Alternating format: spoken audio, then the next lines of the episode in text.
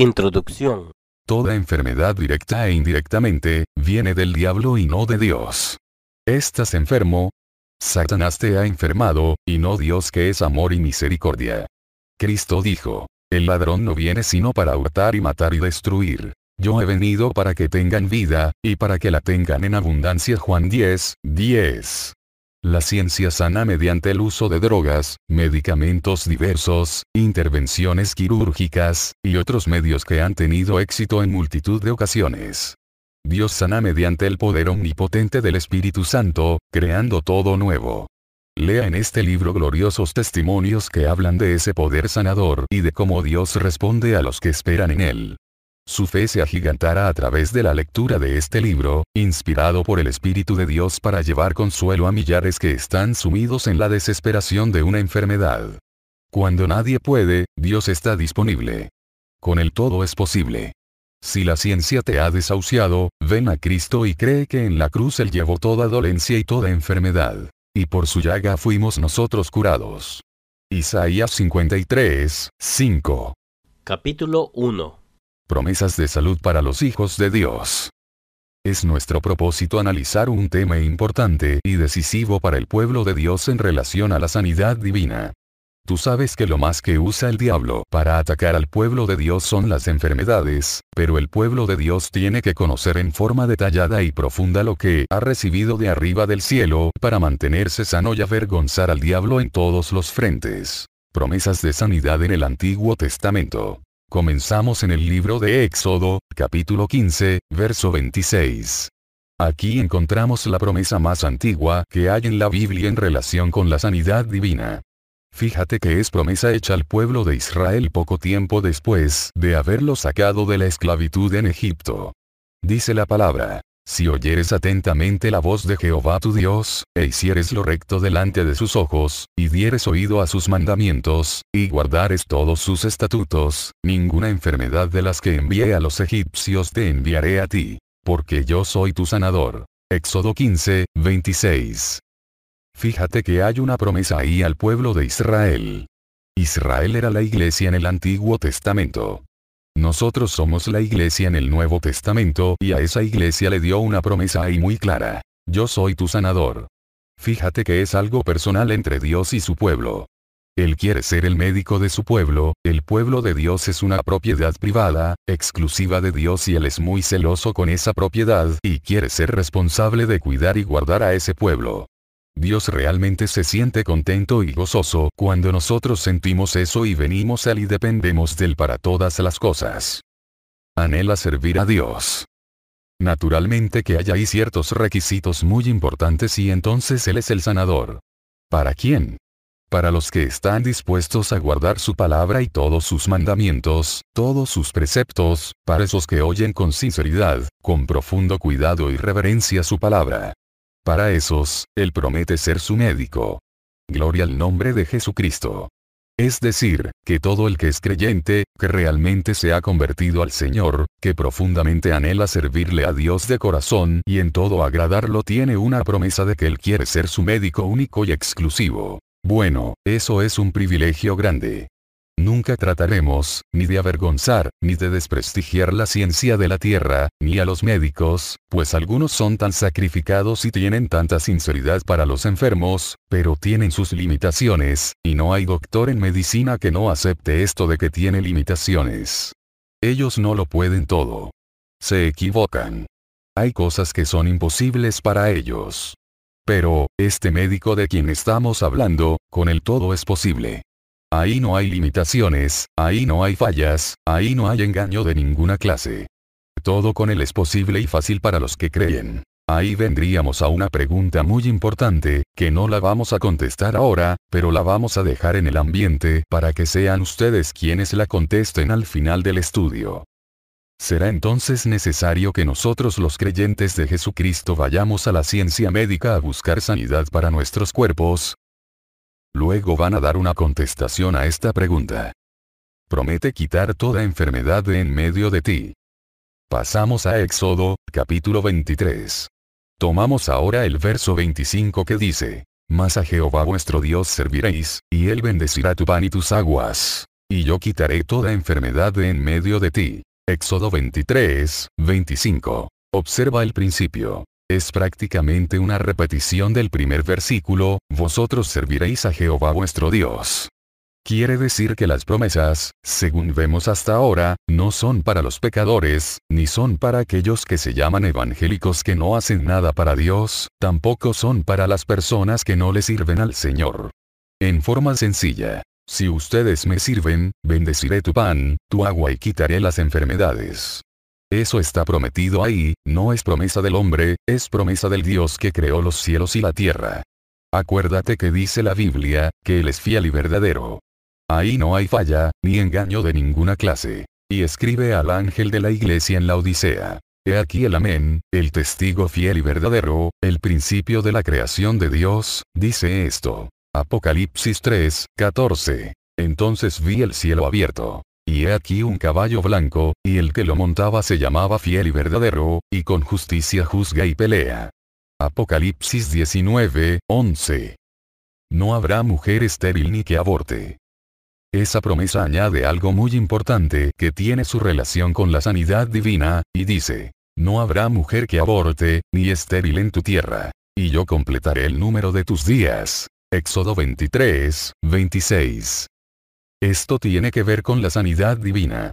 Hay mujeres que se enferman y abortan, o tiene un accidente, o a lo mejor el sistema interior no es perfecto, no está normal y abortan, pero el Señor dice ahí claramente que eso es parte de la promesa. En tu tierra no habrá mujer ni estéril.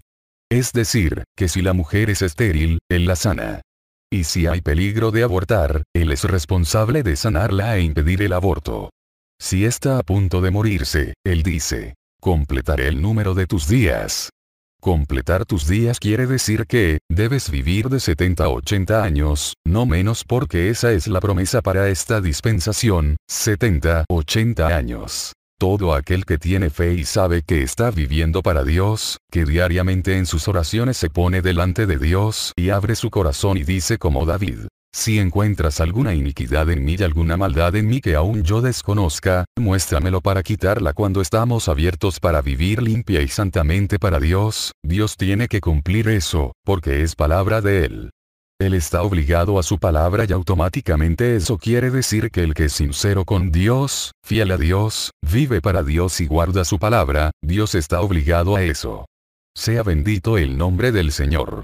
Porque Él es fiel a su palabra. Examíname, oh Dios, y conoce mi corazón. Pruébame y conoce mis pensamientos. Y ve si hay en mí camino de perversidad, y guíame en el camino eterno. Salmo 139, 23 y 24. Reclame sus promesas. Tú puedes reclamar con confianza y hacer como dice el profeta Isaías. Isaías dice, Preguntadme de las cosas por venir, Mandadme acerca de mis hijos, y acerca de la obra de mis manos. Isaías 45, 11. Ahora, ¿quién le puede demandar a Dios? Bueno, eso es cosa seria, pero Él dice que lo hagamos. Los que le sirven guardan su palabra, porque Él les ha prometido muchísimas cosas y tiene que cumplírselas. La Biblia dice que Dios está detrás de todas sus buenas promesas para cumplirlas y que Él no será tardo en poner por obra por obra su palabra, quiere decir, que esas promesas nos hacen creer a nosotros, que confiamos, que Él es nuestro sanador, y no fallará. Y atenderá a la estéril, y a la que está a punto de abortar, y al que está por morirse antes de tiempo. Completaré el número de tus días. El diablo viene a matar, viene a robar y viene a destruir, pero Dios prometió, completaré el número de tus días. Sin embargo, teniendo promesas tan extraordinarias como esas, ustedes ven cuántas personas en el pueblo de Dios se mueren a los 40, a los 50 y a los 60 años. No han completado sus días. Quiere decir que a lo mejor no hay conocimiento de lo que Dios ha prometido, o no están viviendo la vida que Dios demanda y que les hace acreedores a esas promesas. Pero si hay fe y tú estás viviendo la palabra, no hay poder del diablo que te pueda robar a ti eso, porque lo ha prometido el Dios de nosotros. Un precioso niño. En Puerto Rico había un joven que me ayudaba mucho en el ministerio y su esposa, muy joven también, participaba ayudándome. Ella había estado encinta dos veces y había perdido los niños las dos veces. Cuando quedó encinta la tercera vez, me dijo. Mi esposa está encinta de nuevo. ¿Le vas a permitir al diablo que te robe al tercer niño? Le pregunté. Se puso muy serio. ¿Por qué me dice eso? Me dijo. Le busqué la Biblia y le leí. Mira lo que dice aquí, que en tu tierra no habrá mujer que aborte, por lo tanto, si ha abortado dos veces es porque el diablo le ha matado el niño, porque Dios a nosotros nos prometió, y él es fiel. Tú le sirves a Dios, ¿por qué no reclamas lo que prometió? Se fue y trajo a su esposa a casa. Vamos a orar a Dios. Me dijo. Oramos, reclamamos a Dios y reprendimos con autoridad a aquel demonio criminal. Cuando terminamos de orar, sentí algo que se me desprendió del vientre y se fue, ella me dijo. El diablo que te mató los otros dos niños, a este no te lo podrá matar, le dije. A los nueve meses nació un niño precioso que gritaba y lloraba, para la gloria del Señor. Fiel es el que prometió dice la Biblia, pero hay un ladrón que le quiere robar a uno lo que Dios te ha dado. Si tú te lo dejas, te lo roba. Un hermanito puede venir a ti lleno de amor y regalarte un par de zapatos, o cualquier otra cosa y tú sales por ahí afuera y viene un ladrón y te lo roba. Si tú te lo dejas robar, pues te lo robaron, pero tú no puedes decir que el hermanito no te dio el regalo que el ladrón te robó. Así le pasa al pueblo de Dios que muchas de las dádivas y promesas de Dios se las dejan robar a Satanás. Jesús perdona toda iniquidad. Pasamos al Salmo 103, verso 3. Dice la Biblia. Él es quien perdona todas tus iniquidades, el que sana todas tus dolencias. Fíjate que hay un doble promesa ahí. Es muy importante considerar las dos cosas. Estamos en el estudio de sanidad divina, pero, ¿por qué consideramos lo primero? Mira bien por qué. Él es quien perdona todas tus iniquidades, no importa el pecado que sea, tú vienes al Señor a que te perdone y si 70 veces viene el hermano arrepentido de corazón, esas mismas veces tiene Dios que perdonarlo. Si Dios nos reclama a nosotros que perdonemos 70 veces 7, pues mucho más Él, que tiene más amor que nosotros. Entonces se le acercó Pedro y le dijo, Señor, ¿cuántas veces perdonaré a mi hermano que peque contra mí? ¿Hasta siete? Jesús le dijo, No te digo hasta siete, sino aún hasta setenta veces siete. Mateo 18, 21 y 22. Jesús sana toda dolencia. Ahora, dice la Biblia, el que sana todas tus dolencias. Si te enfermas 70 veces 7, ven al Señor que tiene que sanarte 70 veces 7 también. Es lo mismo porque el que llevó el pecado, también llevó la enfermedad, por lo tanto, si tú tienes fe para cuando fallas, venir al Señor y decirle, perdóname, ten fe para cuando viene el diablo y te pone una enfermedad, decir, aquí estoy para que me sanes. Sí, porque tenemos más fe para pedir perdón por el pecado que cometimos que para la sanidad. ¿Qué es lo que pasa? Si cuando hay un pecado, o hay una falta, venimos al Señor y lloramos, y el Señor nos perdona instantáneamente, porque cuando viene la enfermedad corremos para el médico. ¿Por qué entonces no vamos al Señor también? ¿No es acaso lo mismo? Es la misma promesa. Observa lo que dice arriba, en el verso 2 del mismo Salmo. Bendice alma mía Jehová, y no olvides ninguno de sus beneficios. Salmo 103, 2 habla, como diciéndonos, no te olvides que el que perdona soy yo, pero tampoco olvides de que el sanador de mi pueblo, soy yo. Sin embargo, multitud de cristianos, si pecan, se tiran al piso a gritar delante de Dios por eso, pero ¿y por qué cuando se enferman no se ponen a gritar también delante de Dios y se levantan sanos dando? Gloria a Dios. Y reprenden un diablo mentiroso y traidor. Quiere decir que falta fe. 2. Bendice, alma mía, a Jehová, y no olvides ninguno de sus beneficios. 3. Él es quien perdona todas tus iniquidades, el que sana todas tus dolencias. 4. El que rescata del hoyo tu vida, el que te corona de favores y misericordias. Salmos 103, 2, 4. No te atemorices. Cuando uno peca, tranquilo viene a Dios, pero cuando se enferma, le da temor. Y si me muero, si te mueres te vas para el cielo con el Señor. Da gloria a Dios. ¿A qué le tienes miedo si tienes a Cristo? No dice la Biblia. No temas, porque yo estoy contigo. No desmayes, porque yo soy tu Dios que te esfuerzo. Isaías 41, 10. No es que te las va a dar, es que te las dio ya. Yo te he dado fuerzas, yo te ayudo, y dice, yo te sostengo con la diestra de mi justicia. Cuando viene la enfermedad no te atemorices, piensa hay alguien que te dijo, yo soy tu sanador, yo quitaré toda enfermedad en medio de ti. Yo soy el que sana todas tus dolencias. Empieza a hablar eso y repítelo, apréndete de memoria las promesas de sanidad divina. Recibe fe, habla la palabra.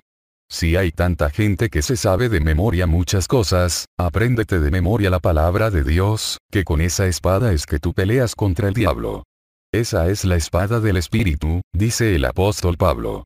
Tú tienes que tener la espada en la mano, si es que estás vestido con toda la armadura. Hay gente, en el mismo pueblo de Dios, que sabe de memoria muchas cosas y no sabe la palabra. Apréndete de memoria versículos de la Biblia que son instrumentos de poder, de autoridad, de defensa para ti. Rechaza los dardos de Satanás y cuando venga un síntoma, aunque sea un dolor de cabeza, estornudo, no esperes ni un minuto, empieza a hablar la palabra inmediatamente. Quiere decir que con la espada tú vas cortando al diablo, vas dándole por todos lados según tú hablas y repite la palabra, recibes fe, la fe viene por el oír la palabra. Así vas sintiendo más confianza y de momento tú dices, Dios me sanó, y sigues andando tranquilo. Esa es la fe en la que tenemos que movernos los cristianos. No te olvides que este asunto es más peligroso de lo que tú crees, porque dice la Biblia, que sin fe es imposible agradar a Dios. No dice que es difícil, dice, es imposible. Porque en el momento en que tú empiezas a llenarte de temor y a titubear, tú estás dudando de la veracidad de Dios. Tú estás dudando de la sinceridad de Dios y del poder de Dios y declarando, a lo mejor Dios puede fallar y Dios a lo mejor puede mentir, o a lo mejor no me sana, o a lo mejor me deja enfermo, o a lo mejor me muero. El Señor que está al lado tuyo, Él, que está ahí bien cerca de ti, qué triste se pone al ver que tú dudas de Él. Él es el sanador de su pueblo. De acuerdo a lo que hemos visto hasta ahora, no me contestes la pregunta, pero déjala en tu corazón. Haz como María, medita en tu corazón. De acuerdo con lo poco que has oído hasta ahora, será necesario que nosotros, los creyentes que tenemos a Cristo, que sentimos la presencia del Señor, que sentimos ríos de agua viva y sabemos que no es un cuento de hadas, sino una realidad que tenemos a Dios dentro de nosotros y nuestro nombre escrito en el cielo, será necesario que vayamos a los médicos de la tierra, a que nos receten y nos traigan la sanidad, Piénsalo, medítalo y después me contestas. Pero sin fe es imposible agradar a Dios. Porque es necesario que el que se acerca a Dios crea que le hay, y que es galardonador de los que le buscan. Hebreos 11, 6.